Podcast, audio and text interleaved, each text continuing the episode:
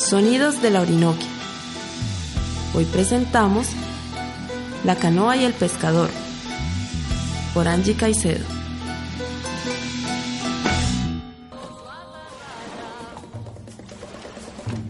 La canoa está lista para que el pescador comience su faena. Va subiendo la corriente con chinchorro y atarraya, la canoa Llegan los hombres con los anzuelos, las lámparas, la carnada, la manta, la atarraya, el cuchillo y el sombrero.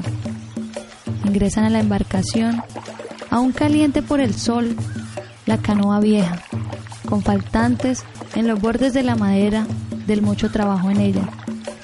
Se alista el canalete y afluente que refleja el espectáculo del danzar de los delfines rosados, atracción cautivante para el turista. El pescador habla con la playa, el pescador no viene por tomar, solo su atarraya. Se emprende la salida, comienza a declinar el sol y la noche cubre la claridad del día.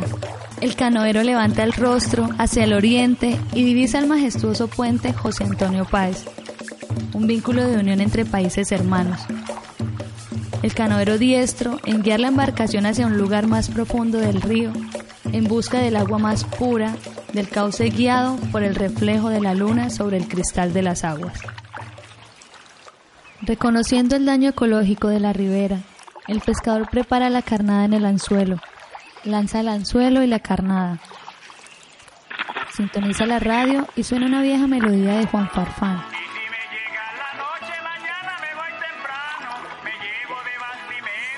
Transcurre el tiempo y solo se percibe la claridad de la luna llena y el zumbido de los mosquitos que fastidian al pescador. No hay presa en el anzuelo. El pescador lanza la atarraya con el afán de recoger pescado para llevarlo a la venta al mercado. Esto causa una tristeza y fastidio en el padre de familia que sustenta el hogar con su trabajo. Regresan los pescadores con su carga para vender al puerto de El pescador, acostumbrado a pasar noche tras noche en la espera que agile presa, convirtiéndose su canoa en su hogar, pasando en ella gran parte del tiempo con el temor de volver a casa sin el pescado para el sustento. Esta fue una realización del Centro de Producción Radiofónica de la Orinoquia de la Universidad Nacional de Colombia con el apoyo del Ministerio de Cultura.